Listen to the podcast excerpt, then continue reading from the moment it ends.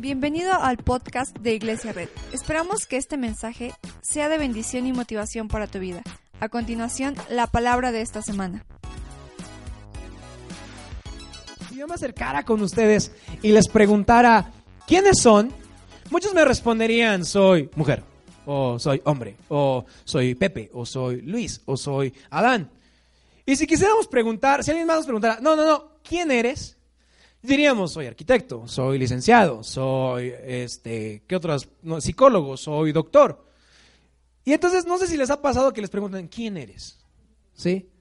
Y entonces tú empiezas a decir lo que estudiaste, ah, soy empresario, soy doctor, soy comerciante. Y quizá cuando quieren indagar más en quiénes somos, diríamos lo que tenemos, ¿verdad? Soy una persona que tiene una casa. Soy una persona rica. Soy una persona que tiene mucho dinero. Y si nos vuelven a preguntar, no, no, no, no, pero ¿quién eres realmente? Ya muchos caeríamos en decir lo que, lo que las otras personas piensan de nosotros. ¿Alguien ha caído en esto? Pues la gente dice que soy chido. Pues la gente dice que soy buena onda. Pues la gente ha dicho que somos, que soy empático, que soy carismático. Pero si yo te preguntara, ¿esto realmente define quién eres? Entonces, si yo preguntara, ¿quién eres? Muchos tendríamos problema en definir quiénes somos porque caeríamos en estas tres cosas. Lo que tenemos, lo que hacemos y lo que la otra, las otras personas piensan de nosotros, ¿verdad? Cuando caemos en estas mentiras, de las mentiras humanas acerca de nuestra identidad, creemos que somos lo que poseemos, somos lo que tenemos, somos lo que hacemos, somos somos a lo que nos dedicamos y somos lo que otras personas piensan de mí. Estas mentiras son poderosas y el enemigo intenta arrastrarnos a estos pensamientos.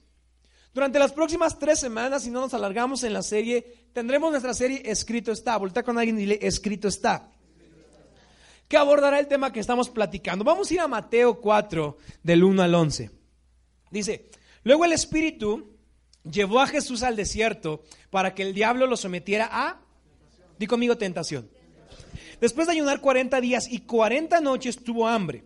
El tentador se le acercó y le propuso, lea conmigo, si eres el Hijo de Dios, ordena estas piedras que se conviertan en pan. Jesús le respondió, escrito está, no solo de pan vive el hombre, sino de toda palabra que sale de la boca de Dios. Ahí vamos a dejar. Señor Jesús, damos gracias por este día, gracias porque tú estás aquí. Abre nuestro entendimiento a lo que tú quieras hablar a nosotros. Gracias, Señor Jesús. Y todos decimos amén. Y, ¿sabes? Este texto es un texto en el que es la tentación de Jesús. Entonces de repente el tentador llega con él, pero el tentador llega con él después de estar en el desierto 40 días y 40 noches. Pero estuvo en el desierto 40 días y 40 noches después de ser bautizado por Juan el Bautista. ¿Están conmigo? Entonces, es bautizado, pasa algo increíble, sale, sale 40 días y 40 noches al desierto. Y la Biblia dice que Dios lo llevó, el Espíritu lo llevó al desierto para que el tentador pudiera tentarlo. Entonces, Dios mismo lo pone en el desierto para que durante 40 días y 40 noches su carácter sea formado y cuando venga el tentador y le pregunte, le diga, convierte estas piedras en pan, Jesús responda, no solo de pan vive el hombre, sino de toda palabra que sale de la boca de Dios. No ustedes, pero yo batallo mucho con la aceptación, con la aceptación de quiénes somos realmente. A todos nos cuesta aceptar quiénes somos, a todos nos cuesta aceptar cuánto tenemos, a todos nos cuesta aceptar que nuestro coche no es el mejor coche que existe. ¿Verdad? ¿Quién tiene el mejor coche del mundo aquí? Y a muchos de nosotros nos cuesta aceptar que no somos lo que queríamos ser. Si tú te pones en perspectiva y volteas al pasado, recordarás que querías a esta edad a lo mejor ya tener una, una mansión, tener una esposa supermodelo y te das cuenta que no lo estás logrando. Todos batallamos con aceptar la vida que tenemos. Cuando batallamos con aceptar la vida que tenemos, empiezan a entrar en nuestra mente mentiras de quiénes somos. Cuando no aceptamos la realidad de quiénes somos, comenzamos a fingir lo que somos. ¿Estás conmigo?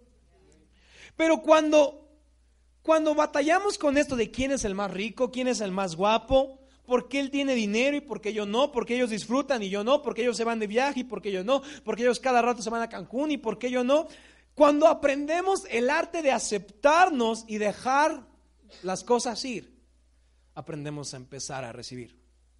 Cuando dejamos ir las cosas, comenzamos a agradecer lo que tenemos. Cuando dejamos de estar estresados por lo que otra gente es, comenzamos a disfrutar la vida. Vuelta con alguien y dile, disfruta la vida. Y todos cuando tememos ser aceptados tenemos este miedo de reaccionar mal. Todo mundo reacciona mal cuando necesita ser aceptado. Conozco gente que está con alguien y te dice que va a ser futbolista. Y está con otro y va a ser doctor. Y está con un pastor y te dice, voy a ser pastor. Y tú así como de, no, quiero que seas tú. Conozco otra gente que para ser aceptado compra vicios. Para ser aceptado sube fotos en redes sociales fingiendo que está en Miami y está en Chachalacas. ¿Conocen a alguien así? No me digan. Hay tres formas correctas de reaccionar al temor de ser aceptado. Te las voy a decir. El primero es caminando hacia la plenitud, caminando hacia el crecimiento o caminando hacia un despertar. O sea, es plenitud, crecimiento y despertar. Cuando nosotros no nos aceptamos quiénes somos, la mayoría de nosotros no corremos hacia la plenitud, no corremos hacia el crecimiento, no conocemos hacia un despertar. Corremos hacia comprar cosas, adquirir bienes, encontrar un mejor trabajo, porque nos han dicho que somos aceptados, somos lo que hacemos, somos lo que tenemos y somos lo que otra gente piensa de nosotros. Las redes sociales han hecho esto. Las redes sociales han hecho que nosotros y los jóvenes piensen que son tan valiosos como la cantidad de seguidores que tienen. Y realmente esto es cierto. ¿Quién eres? Tengo 1200 seguidores. ¿Eso es realmente quién eres? Pero caminar hacia esta aceptación produce temor, ¿cierto o no? En este punto de quiebre de dudar quiénes somos, tenemos dos opciones. O corremos hacia la fe o nos alejamos de la fe. No hay de dos. Digo, no hay otra. Cuando estamos en esta duda de aceptar quiénes somos, o, nos acercamos a la fe o nos alejamos de la fe. Acercarnos a la fe causa ansiedad, ¿cierto o no? Porque la fe, ¿qué es la fe? La fe es creer las cosas que no son como si fueran. ¿Y cuánto les gusta creer las cosas como si no fuesen? A nadie. Porque todos tenemos, queremos controlar las cosas, ¿cierto o no? Todos queremos tener poder, todos queremos tener control. Y creer en Jesús no es tener poder y tener control. Hola. Creer en Jesús no es tener en todo control. Creer en Jesús no es tener en todo poder. Creer en Jesús es creer que el poder y el control está en Él y a través de Él lo, recibo yo. Movernos de las creencias. ¿Cuántos creen que existe Jesús? Pero ¿cuántos tenemos fe en Él? Ah, ah entonces digo, ah, sí es cierto. Todos creen que, ¿cuántos creen que existe Barney? Existe Barney, ¿cierto o no? Sí, existe. Pero ¿quién tiene fe en Barney? Hay una diferencia muy grande entre creer en algo y tener fe en algo. Y tener fe en algo nos provoca ansiedad, porque perdemos el control. Pasar de creer, pasar de creer que existe Jesús a realmente tener confianza en que Él puede hacer las cosas nos da temor. Nos da completa inseguridad. Movernos de las creencias a la fe es un salto que no todos pueden lograr. ¿Cuánta gente conoces que cree en Jesús y que se dice cristiano? Mucha gente. Pero no necesitamos más cristianos. Necesitamos gente que da el salto confiando que, que, Dios es su amigo y lo va a rescatar. No necesitamos gente que diga, soy cristiano, escucho Marcos Witt, escucho Jesús Adrián Romero. Si lo escuchas está bien, pero necesitamos más gente conectada con Dios y diga, Dios es mi amigo. Y aunque no tengo el poder, aunque no tengo el control, Dios está conmigo. La realidad de quiénes somos es algo que confundimos con identidad. En ocasiones se mezcla con la narrativa que queremos construir para nuestra vida. Identidad no es lo que quieres construir para tu vida. Eso no es quién eres. Y en ocasiones dejamos que los pequeños éxitos sean los que nos identifiquen como nuestro yo completo. ¿Te graduaste? Entonces, ¿cuánto tiempo? Si ya tienes 50 años y la carrera dura 5 años y eres y siempre presumes que eres licenciado, que eres abogado, estás presumiendo que tu vida es algo que se resume en 5 años. Hola. A veces dejamos que nuestros pequeños éxitos definan quiénes somos. Cuando el 10% de mi vida no puede definir quién soy. Sí puedo ser exitoso, sí puedo ser bueno, sí puedo tener buenas cosas, pero nunca va a definir quién soy. Cuando entendemos que no somos como nuestro peor fracaso, pero tampoco somos el mejor de nuestros éxitos, aprendemos a desarrollar una identidad que está en los puntos medios. Porque hay gente que vive en fracaso y hay gente que vive solo en éxitos. ¿Qué has hecho de tu vida? No, pues una vez, una vez metí un gol. Y los 90 minutos restantes, ah, no, no me la pasaron. Ah, no, pues es que yo a mí me expulsaron muchas veces. Ni tus más grandes fracasos, ni tus más grandes éxitos definen quién eres. La felicidad para nosotros viene de distintas fuentes. Algunos se sienten felices con poder y control. Hoy vamos a estudiar poder y control, que ya casi voy terminando, pero vamos a estudiar. Otros se sienten felices con afecto y estima. Otros se sienten felices con afecto y estima. Y algunos otros se sienten felices con seguridad y supervivencia. Vamos a hablar en esta serie de estas tres cosas en las próximas tres semanas. Ahora, eh, ¿la necesidad de tener poder y tener control es mala? No. ¿A quién no le gusta tener poder? A todos nos gusta. ¿Tener control es bueno? Sí. El problema es cuando la necesidad de tener poder y la necesidad de tener control se vuelve una adicción.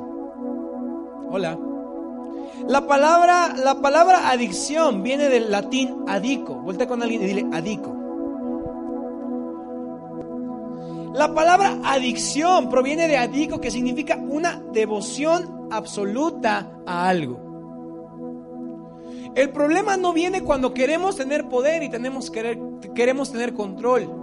El problema viene cuando todo lo que hacemos es para tener poder y tener control. ¿Estás conmigo? El, poder y el control no es malo, pero es malo cuando estamos devotos absolutamente a tener poder y a tener control. Cuando lo único que queremos hacer es decidir con nuestras fuerzas, con nuestras agallas y con la fuerza de nuestro cuerpo. Con esa gente que solo decide cosas por sus agallas. Es como que hacen, así, ah, me vale gorro. Ay, y quítate de aquí. Porque quieren tener qué? Poder y control. ¿El poder y el control son malos? Lo malo es cuando nos volvemos adictos y creemos que satisfacer nuestra felicidad es a través del poder y del control. Hola. Cuando entregamos todo lo que somos a querer tener poder, influencia y control, y nos olvidamos que la identidad no es tener poder y control, comenzamos a avanzar a un camino de despertar, a un camino de verdadero significado de la vida. En la primera tentación de Jesús vemos cómo está siendo tentado su poder y control. ¿Qué le dice? Órale, si eres el Hijo de Dios, ¿qué? Haz que estas piedras se conviertan en pan. ¿Qué estaba siendo tentado? Su poder y su control. O sea, las tentaciones que vivimos nosotros en el poder y en el control no solo son tentaciones que vivimos como humanos, sino Dios también las vivió. Hay tres tipos de personas. Hay gente que, que, decide las cosas por sus agallas, hay gente que decide las cosas por sus sentimientos y hay gente que define las cosas por su mente. Poder y control es cuerpo. ¿Cuál es la otra? Afecto y estima es qué? Emociones. Seguridad y supervivencia es qué? Mente. Y es increíble cómo Jesús fue tentado en esas tres cosas para demostrar cómo nosotros podemos vencer a las tentaciones que nos quieren alejar de nuestra verdadera identidad de la vida. ¿Estás conmigo no? Si eres hijo de Dios, vamos. Órale, demuéstrame. Si eres hijo de Dios, demuéstrame que puedes convertir esas piedras en pan. ¿Cuántas veces hemos escuchado eso del acusador? Si eres hijo de Dios, entonces ¿por qué no tienes control sobre tu matrimonio?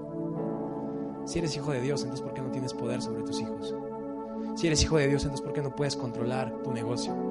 Si eres hijo de Dios, ¿por qué no puedes hacer que eso que estás batallando se convierta en algo bueno, se convierta en un milagro? Si eres hijo de Dios, demuéstrame que eres hijo de Dios.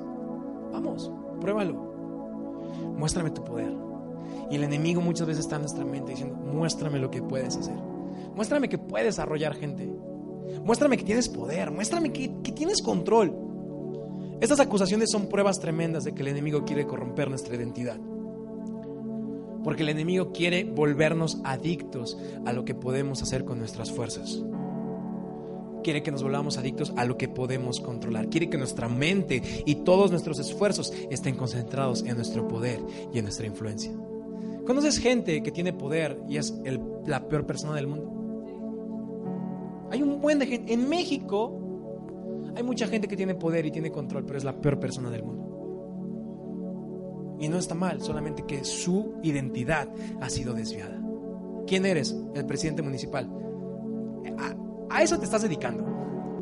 Soy el gobernador. Seis años. Después, ¿quién serás? Cuando perdemos nuestra identidad, creemos que podemos controlar todo. Y cuando creemos que podemos controlar todo, perdemos nuestra mirada en lo sobrenatural en las cosas que pueden pasar sin nuestro poder y sin nuestro control. Sin nuestro poder y sin nuestro control. En un mundo como el que vivimos, la productividad y el impacto y la influencia son cosas que nos arrastran a un estrés. ¿Cuántos hoy viven tan estresados por tener control de sus finanzas, por tener control de su negocio, por tener control de su familia? ¿Y sabes qué es lo único que hace que, que estemos tan adictos a tener control que nos estresamos? Y cuando las cosas salen fuera de nuestro control, ¿qué pasa? ¡Ah! explotamos. ¿Pero por qué te pusiste de malas? No sé, es que no lo pude controlar, es que eh, rompieron una mesa, rompieron una cámara, rompieron esto y, no lo controlé. Cuando nos volvemos, perdón, cuando nos volvemos adictos al poder y el control, nos volvemos adictos al estrés. ¿Y el estrés es nuestra identidad? Hay mucha gente que vive estresada. Mucha gente que quiere controlar todo. A las 6 de la mañana me voy a parar y a las 6 5 tengo que estarme metiendo a bañar y a las 6, 10 mi toalla tiene que estar lista. ¿Y qué pasa si el boiler no está prendido? ¿Perdemos el control? ¿Qué pasa cuando quisiste hacer un negocio y el Señor te dijo, hoy no puedo? Hoy no quiero comprarte. ¿Perdemos el control? Cuando entendemos que somos sus amados, los amados de Dios entendemos que no hay poder que podamos obtener que haga que Dios nos ame más. No importa cuánto poder y cuánto control tendrás en la vida. Nunca Dios te amará más porque ya te ama hoy. No hay nada que podamos tenerle temor de controlar si Dios nos ama. Cuando descansamos en que Él tiene el control, podemos descansar en sus promesas. Quiero que vayamos a Mateo 3, 16. Mateo 3, 16. Chécate esto, dice, tan pronto como Jesús fue bautizado, subió del agua. En ese momento se abrió el cielo y él vio al Espíritu de Dios bajar como una paloma y posarse sobre él. Y una voz del cielo decía, este es mi Hijo amado, estoy muy complacido con él. Vuelta con alguien y dile, este es mi Hijo. ¿Sabes? Está increíble cómo hay tres afirmaciones que Dios le da a Jesús antes de ir al desierto. Este momento es antes de ir al desierto. La primera le dice, este es mi hijo. Segundo, este es mi hijo amado. Este es mi hijo amado y en él tengo complacencia. Y en él estoy contento con él. Yo me imagino a Jesús caminando hacia el desierto diciendo, ¿sabes? La traducción original de este desierto no es un desierto como tal, sino es un lugar donde no hay nada aunque no literalmente sea desierto. Yo me imagino a Jesús yendo al desierto y, y pasando tiempo en calma y tiempo en silencio y tiempo en soledad. Y estas palabras retonando en su mente y retonando en su cabeza. Soy su hijo. Soy su amado. Y Él está feliz conmigo. Yo me imagino 40 días y 40 noches Jesús. Soy su hijo. Soy su amado y Él está contento conmigo. Y pasó otro día y yo soy su hijo, yo soy amado y Él está contento conmigo. Y pasó otra semana yo soy su hijo, yo soy amado y Él está contento conmigo. Y pasaron 20 días y yo soy su hijo, yo soy amado. Y fue creciendo en Él una absoluta raíz de que Él sabía que era su hijo, sabía que era amado y sabía que estaba contento con Él. Y cuando el enemigo vino y le dijo, vamos, pruébame que eres hijo de Dios, Jesús dijo, no tengo nada que probarte porque ya Jesús me dijo, Dios me dijo que soy tu hijo. No tengo que probarte que soy hijo de Dios. No tengo que probarte que soy hijo de Dios. Dios me dijo que soy su hijo. Dios me dijo que soy su hijo. La parte de amado y la parte de estoy contento con Él para la siguiente semana. Pero cuando entiendes la promesa de que eres su hijo, no necesitas mostrar poder, no necesitas mostrar control, porque la gente dirá, no entiendo cómo esa iglesia tiene influencia, si son 50, 60, 70. Y diremos, ¿sabes por qué? Porque somos sus hijos. No tenemos que demostrarte más. Lo único que tenemos que demostrarte es que nuestra bandera es que somos sus hijos. Nuestra bandera es que somos sus hijos. Y cuando entendemos que somos sus hijos, cuando entendemos que somos sus hijos, toda tentación a nuestro poder y nuestro control es, soy su hijo. ¿Quién le desearía mal a su hijo? Nadie. Y si tú no le desearías mal a tu hijo, mucho menos Dios. A lo mejor hoy, hoy no tienes control sobre una enfermedad. A lo mejor no tuviste control y perdiste a alguien. A lo mejor no, tienes, no tuviste control y fracasaste en un negocio. A lo mejor no tuviste control, no tuviste poder y perdiste algo legal. Y cuando la gente te diga, no que eras, no cristiano, te va re mal, dirás, sí, pero soy su hijo. Soy su hijo. Pero eres licenciado, eres arquitecto, ¿qué? Sí, soy eso, pero primero soy su hijo. Y podrá haber mejores arquitectos, podrá haber mejores chefs, podrá haber mejores licenciados, podrá haber mejores lo que sea. Pero si un hijo de Dios entiende que antes de ser algo es hijo de Dios, tendrá poder y tendrá control sobre esta tierra.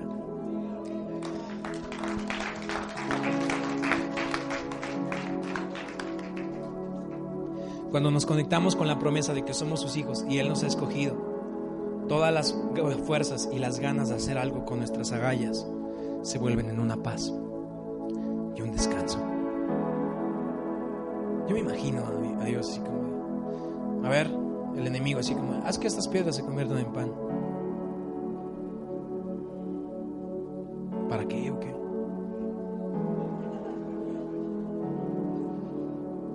¿Qué no tienes hambre? Sí. Llevo 40 días acá. Pero antes de querer alimentarme de algo material, me alimento de la promesa que soy su hijo. Cuando acepto que soy su hijo, mi estrés se elimina. Deuteronomio 8:3, y con eso termino. Te humilló y te hizo pasar hombre, pero luego te alimentó con maná, comida que ni tú ni tus antepasados habían conocido, con lo que te enseñó que no solo de pan vive el hombre, sino de todo lo que sale de la boca del Señor. Jesús respondió, yo no vivo por mi poder y control, yo vivo por lo que sale de la boca de Dios.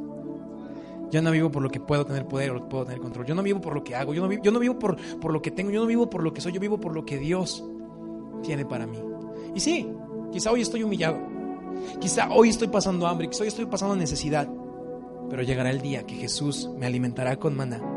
Comida que nadie ha conocido. Comida que nadie ha visto.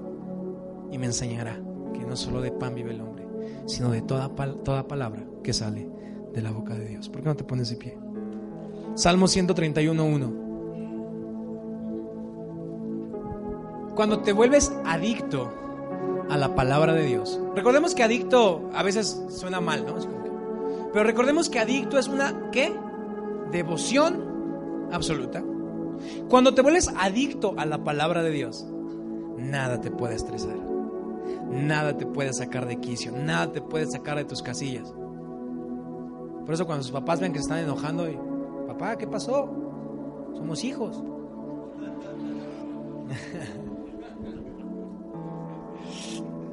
Salmo 131, 1. Ahora, Salmo 131. Ahora, ¿cómo encontramos esta adicción a la palabra de Dios? Aquí te voy a dar la clave. Vamos a hablar de tres cosas. Hoy va a ser quietud. Di conmigo, quietud. Las próximas dos semanas va a ser silencio y el otro soledad. Me van a entender por qué. No digan, hay que estar solos. No, tranquilos.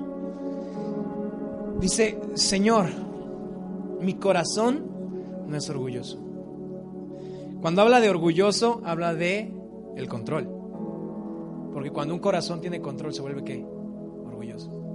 Ni son altivos mis ojos. Habla de poder. Cuando alguien tiene poder, ¿cómo te ve así? Dice, no busco grandes desmedidas, grandezas desmedidas, ni proezas que excedan a mis fuerzas. Todo lo contrario, he calmado y aquietado mis ansias. ¿Cómo nos sobreponemos a esto, familia? ¿Cuántos quieren entrar en la promesa de que somos sus hijos? Te voy a decir algo que pasó con Jesús. Durante 40 días seguramente tuvo tiempo para muchas cosas, ¿no?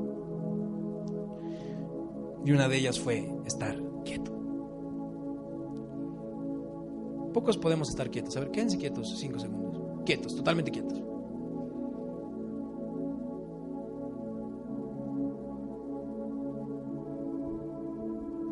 Cuando tú estás quieto, la quietud trae control. ¿Cierto o no? Es como de, tranquilo. Y empiezas a controlar tus pensamientos. La quietud trae control. Y el control trae claridad. La claridad trae claridad a lo que debemos conectarnos. Y a lo que debemos conectarnos es a la voz de Dios. Cuando tú entras a ok, estoy muy estresado, no puedo controlarlo, quieto. Y cuando te quedas quieto, comienzas a escuchar la voz de Dios que dice, eres mi hijo, eres mi amado, yo estoy contento contigo. Y cuando empiezas a conectarte 40 días, 40 noches y toda tu vida y te vuelves adicto a esas voces, aunque todo vaya mal en tu vida, aunque todo esté lleno del cocol, sabes que somos sus hijos. Gracias por escuchar nuestro podcast. Te invitamos a conocer más de nosotros en nuestras redes sociales. Búscanos como arroba iglesia red. Y si vives en Tlaxcala, no olvides visitarnos este domingo.